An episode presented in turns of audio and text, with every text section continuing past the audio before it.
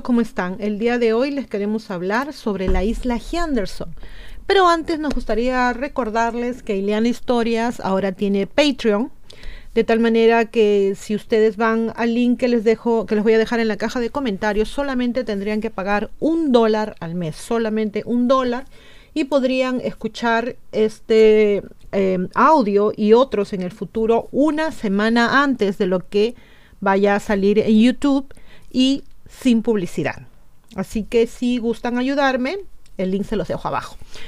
Ahora bien, la isla Henderson. La isla Henderson está ubicada entre las aguas que separan a Nueva Zelanda y el Perú.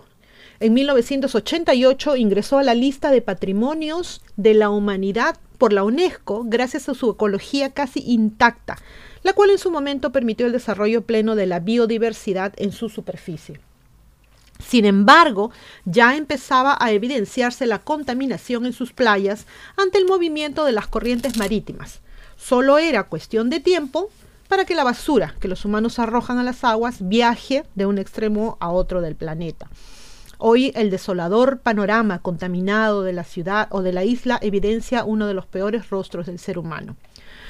La isla Henderson, también conocida como Elizabeth, es reconocida por su aislamiento, dado que ante la dificultad de llegar a este paraje y asentarse, conservó sus ecosistemas en óptimas condiciones durante buena parte del siglo XX.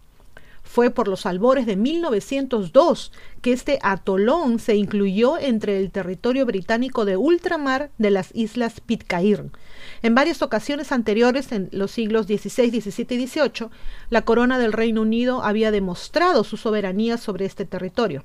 Allí se realizan estudios científicos cada cinco o diez años. Entonces, ¿cuáles son las ventajas y desventajas que presenta su ubicación?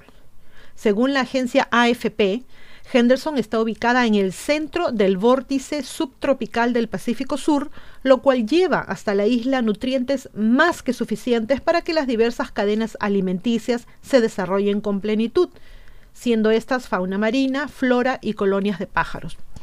La mano imprudente del humano también afecta a las especies. Se halló plástico en los estómagos de aves marinas y de ballenas muertas. La contaminación, que de por sí ya es crítica, aumenta los riesgos y se tiene en cuenta que la isla alberga cuatro especies magníficas de aves endémicas. Si éstas se extinguen, no habrá forma de reemplazarlas.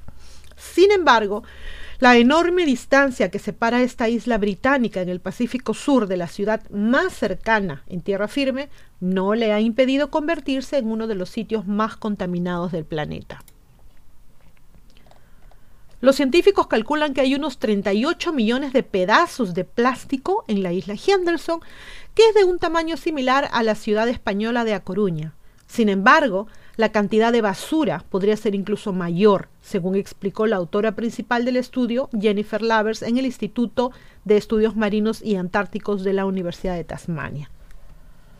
En el 2015, Lavers lideró la primera expedición por la isla para descubrir que contenía 700 fragmentos de plástico por metro cuadrado.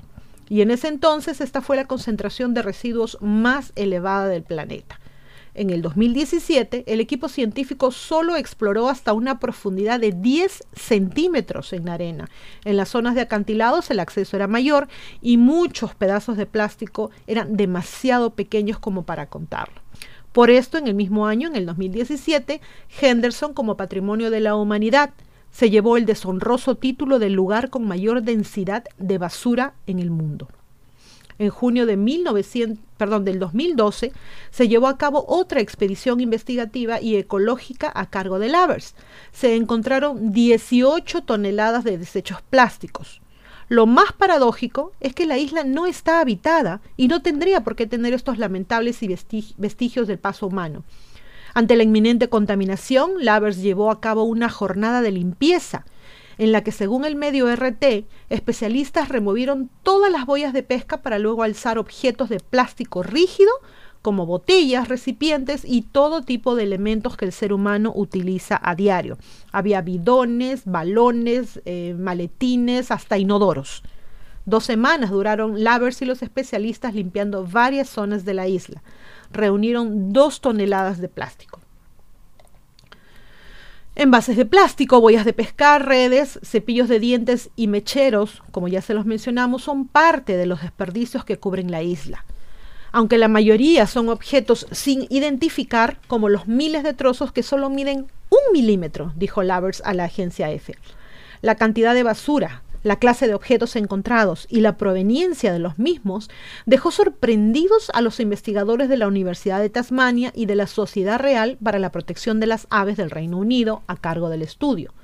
Muchos de los ítems en la isla Henderson eran lo que equivocadamente se llaman productos descartables o de un solo uso, le dijo Lavers a la BBC. Los cangrejos terrestres están viviendo dentro de tapas de botellas, en contenedores y botes de cosméticos, comentó Lavers, y encontraron uno viviendo incluso dentro de la cabeza rota de una muñeca. Este plástico es viejo, frágil, afilado y tóxico, añadió la investigadora.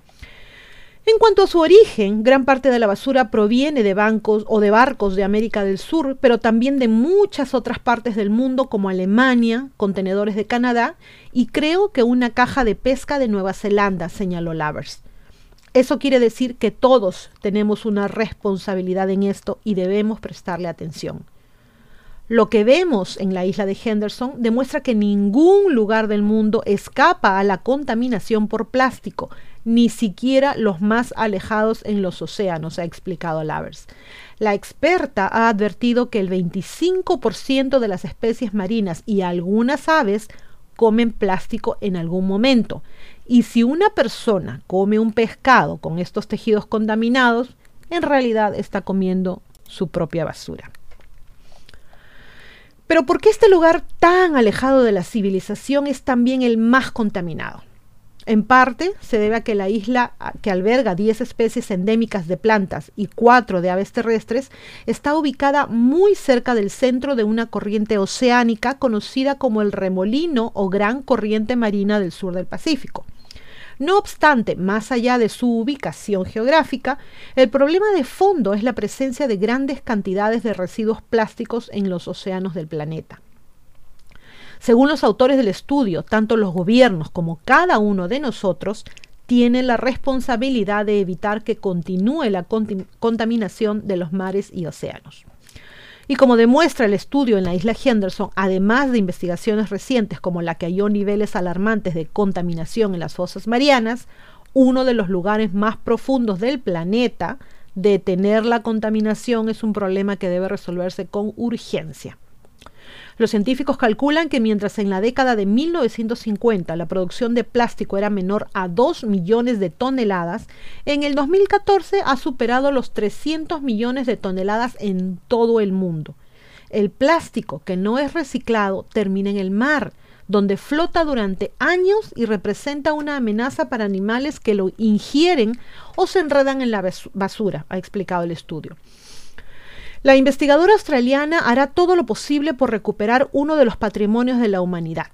Ella le dijo a la agencia AFP que se preparan dos nuevas expediciones o se preparaban dos nuevas expediciones entre el 2020 y el 2021 para poco a poco ir saneando los ecosistemas de la isla. Pero como todos ya sabemos, tuvimos que parar todas las actividades el año pasado, en el 2020, debido al COVID. Esto ilustra la necesidad de cerrar el grifo. Hay tanto plástico en los océanos que hay que hacer todo lo que sea posible para evitar que siga llegando más. Es una labor constante que de alguna manera requiere la colaboración de toda la humanidad. Un paquete de papas que se arroja en la costa colombiana, así no queramos, podría llegar hacia Henderson en cuestión de semanas. Entonces, chicos, estuvimos haciendo algunas investigaciones con algunas cosas aledañas a esta isla y lo que descubrimos es que en las playas del Perú, por ejemplo, hay mucho plástico. Esto se debe a que la gente que va a las playas con envases de comida y los deja tirados en lugar de recogerlos. Mucha gente lo hace, lamentablemente es cierto. En Estados Unidos, por ejemplo, antes enviaban su plástico a China Ahora China se ha vuelto más selectiva y cobra 20 veces más que antes por tonelada de plástico. Desde el 2018, la incineradora Covanta en Chester City, Pensilvania, quemaba 200 toneladas de plástico al día, lo que ayudaba a crear toxinas que maltratan el índice de salud de la localidad. Cuatro de cada diez niños en Chester City padece de asma y el ratio de cáncer de ovarios es de un 64% más alto a la media del estado. Y así está sucediendo en muchas partes. ¿Qué se puede hacer entonces para evitar este problema? Uno, reducir el uso de bolsas plásticas. porque no usar esas bolsas que son ah, de tela o son tejidas? En fin. Dos, reusar lo que se pueda. Tres, embotellar tu propia agua. Cuatro, no usar bombillas de plástico. Cinco, evitar cubiertos de plástico. Y seis, en casa consumir productos ecológicos no envasados. Esto se puede interpretar como, por ejemplo, cocinar más a menudo en casa, como se hacía antiguamente, ¿no? Ahora es más fácil ir al mercado, te compras una cajita de pizza, una cajita de esto, de lo otro, y estás eh, contaminando porque estás creando más basura. La diferencia es que si cocinas en casa, esa basura sirve, que esa basura que vas a, a crear sirve de abono. ¿No? Pero muchas empresas dependen del plástico. Entonces hay ciudades que tienen un tacho extra, un contenedor extra para que la población descarte ahí sus desechos de plástico, entre otros. Y estos son vendidos a otras ciudades. Las botellas se reciclan para otras bebidas o pueden ser usadas como poliéster en ropa, alfombras o mochilas. Las, de las botellas de agua se reciclan en nuevas botellas. Las botellas de detergente se reciclan en baldes, contenedores y macetas. Las botellas de shampoo se reciclan en piso. Y los, los, contenedores de yogur se reciclan en racks para bicicletas y macetas. Y los anteojos de sol se reciclan en algo que se utiliza como si fuera madera, algo similar a la madera, y en partes de autos. El problema ciertamente está en el ser humano. No botemos la basura, cualquiera sea esta, en el piso. Usemos los contenedores asignados para cada uso. Tenemos reciclaje, basura, abono en los lugares donde hay estos servicios, obviamente. Ciertamente también está el problema de cómo la ciudad termina reciclando estos productos.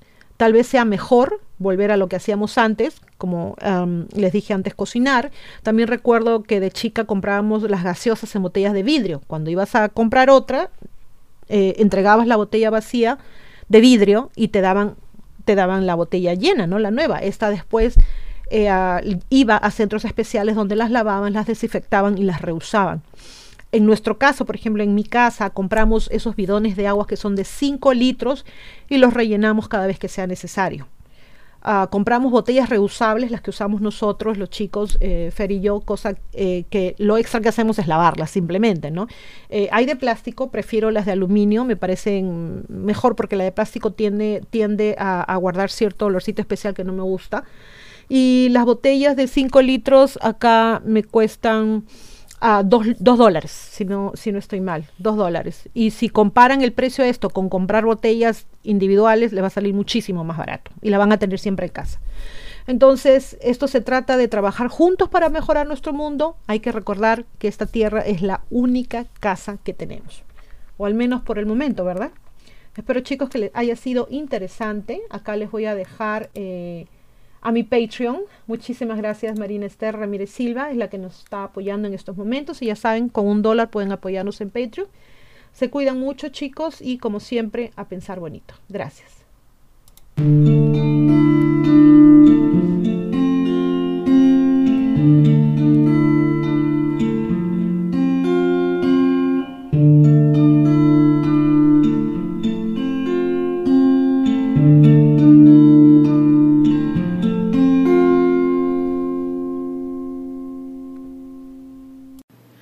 No se olviden de suscribirse a Ileana Historias y a Divulgación Total en YouTube, hacer clic en la campanita para recibir las notificaciones cuando subimos nuevos videos, poner sus pulgares arriba, hacer like y compartir.